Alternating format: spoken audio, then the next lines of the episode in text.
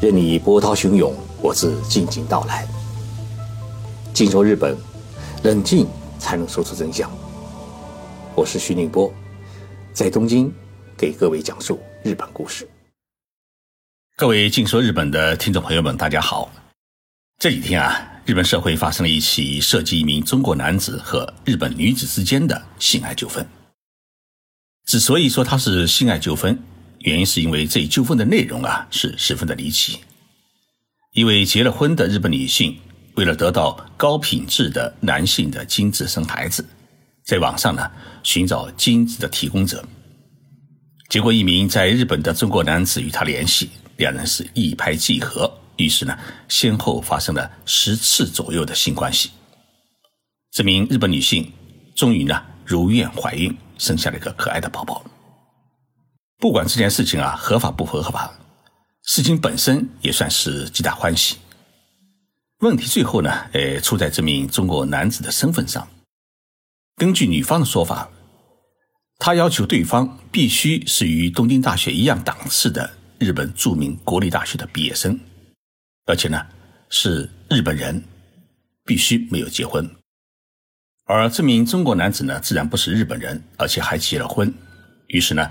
这位日本女子认为自己遭到了这位性伙伴的欺骗，她不仅不要这个孩子，而且呢还向这位中国男子索赔是三点三亿日元，大约合一千八百二十一万元人民币作为精神的损失费。前几天，这位日本女性啊向东京地方法院提起了诉讼。一月二十一号，女方的代理律师呢在东京举行了记者会，向社会公开了这一起案件。大家可以想象，这一离奇的案件呢，呃，是一时揭起千层浪，整个日本社会为之轰动，各大电视台呢，更是把它搬上了时事的讨论节目。这件事情啊，本身是一件难以启齿的事情，结果闹成了这样，可能双方在秘密交易时啊都没有想到。那么，事情的本身到底是怎么一回事呢？我们先来看看女方的说法。女性的代理律师在记者会上面公布了起诉书的内容。起诉书啊是这么说的：说这名三十多岁的日本女性在东京呢经营着一家公司，是这家公司的社长。十多年前，她与东京大学毕业的丈夫结婚，两人婚后啊生下了一个孩子。本来呢一家是三口其乐融融，但是呢这位女性生下孩子以后啊，发现丈夫啊患有遗传性疾病。而这位女性呢，又希望生二胎，于是她就想到了借用别的男人的精子。一般情况之下呢，寻找精子的话，哎，我们首先都会考虑找精子库。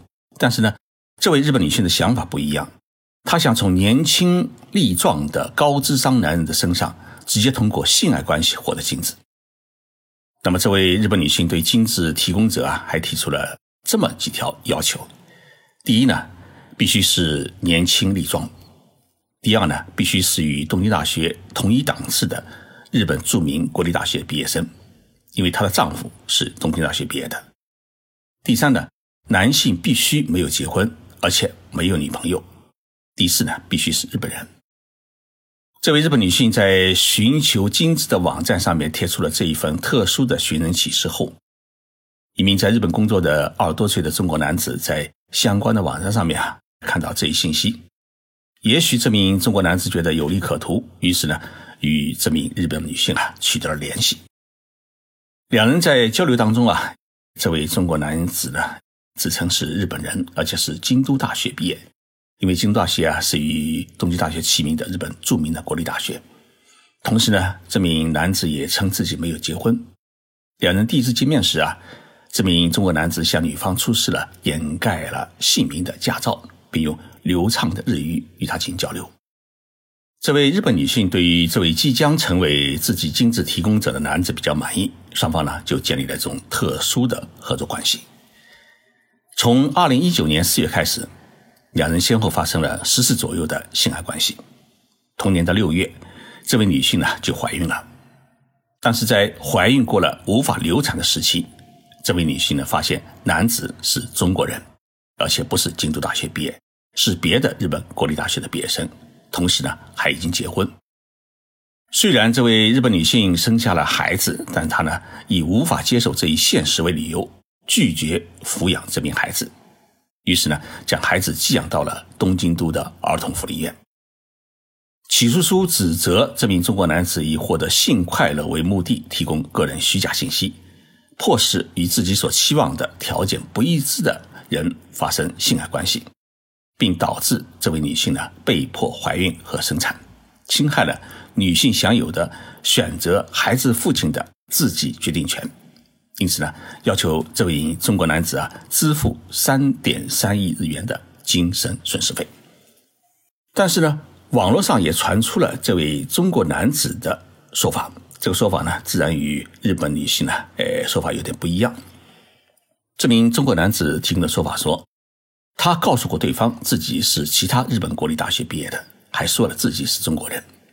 但是这位女的呢，就是想继续保持这种性关系。本来怀孕了就已经完成任务，不再见面。但这位女性啊，是不断要求见面，也不断要求发生性爱关系。还称赞这位中国男子的性能力比她的老公还强，让她得到了充分的满足。而这位日本女性呢，也早知道这位中国男子已经结了婚，但是她生下两人的孩子以后啊，就逼这位男子离婚和她结婚。在遭到男子的拒绝以后呢，恼羞成怒要起诉他。那么这名中国男子还给采访他的记者呢，提供了两人的聊天记录。日本著名律师。若霞胜在十二号上午的电视节目当中，他针对这一离奇的诉讼啊，认为这场官司的一个主要的争论点是，女性当初提出的条件是东京大学毕业、未婚，但是呢，在与被告多次见面、两人发生了多次性爱关系的过程当中啊，有没有降低条件？实际见面以后，看到被告的为人。有没有可能会产生与这个男人一起生一个孩子的想法变化？假如被告一开始就说我不是东京大学或者京都大学毕业的，那么他是否就不再把学历作为主要条件，而只是想与这个男人生一个孩子？这名律师认为啊，以上这些都可能成为被告事实反驳的内容。那么还有一位著名律师叫菊地幸夫，他在电视节目当中也表示，从目前的日本法律来看。还没有相关的条款对于这种精子提供的纠纷作出司法的判决，女性呢只能以欺诈罪名起诉这名男性，索取精神损失费。但是呢，精神损失费不可能是几亿，最多也只有几百万日元，大约和呃几十万元人民币。那么日本的网友怎么来看待这一个案件？在日本最大的门户网站雅虎网站上面。网友留言中，点赞量最多的前几条显示呢，日本人并没有因为被告是中国人而展开批评，相反的认为，女性啊瞒着丈夫不向金之苦寻求帮助，而与第三者男性直接发生性关系，这本身呢就是尤为道德伦理之事。其次呢，外国人不管日语多好，在一起交流时总会有语言的破绽。那么，这位日本女性难道感悟不到这位男子是外国人？而且，她也没有直接要求对方出示户籍或学历证明等资料。起诉内容是否存在着编造的成分？有位网友说：“啊，比起中国男子说的虚假经历，我更觉得这位女人的行为太疯狂。”看来啊，日本网友对于这一案件的看法还是比较冷静。最新的消息说。这名中国男子已经就自己的过错向妻子坦白道歉，并且取得了妻子的原谅。夫妇两人呢，刚好还没有生孩子，那么妻子也同意养育这个孩子，也正在努力啊向日本政府申请领养。那么这个孩子最终能够回到父亲的身边生活，也是一个比较理想的结果。这场官司啊，也告诉我们在海外的中国同胞一个教训：网络上的任何诱惑都是要付出代价的。能不参与呢，就尽量不要参与。同时呢，也要有强烈的法治观念，什么事能做，什么事不能做，自己呢要一个明确的一个分辨能力。要记住，并不是所有的人都是善良的，不要为了一丝的贪欲啊，给自己惹上一身的麻烦。谢谢大家收听这一期的节目。这几天日本的新一波的疫情啊是来势凶猛，十天当中啊。感染人数增加二十八倍。十三号新增感染人数达到了一万八千人。日本的专家们预测，到这个月下旬，日本全国一天感染人数将会突破五万人。所以啊，还是要请各位在日本的听众朋友们注意安全，尽量少外出，不聚会，以最大的努力来避免被感染。我在微信上有一个视频号，视频号的名称与喜马拉雅节目一样，也叫做“紧说日本”，用视频来介绍日本，欢迎大家关注。我们下期节目再见。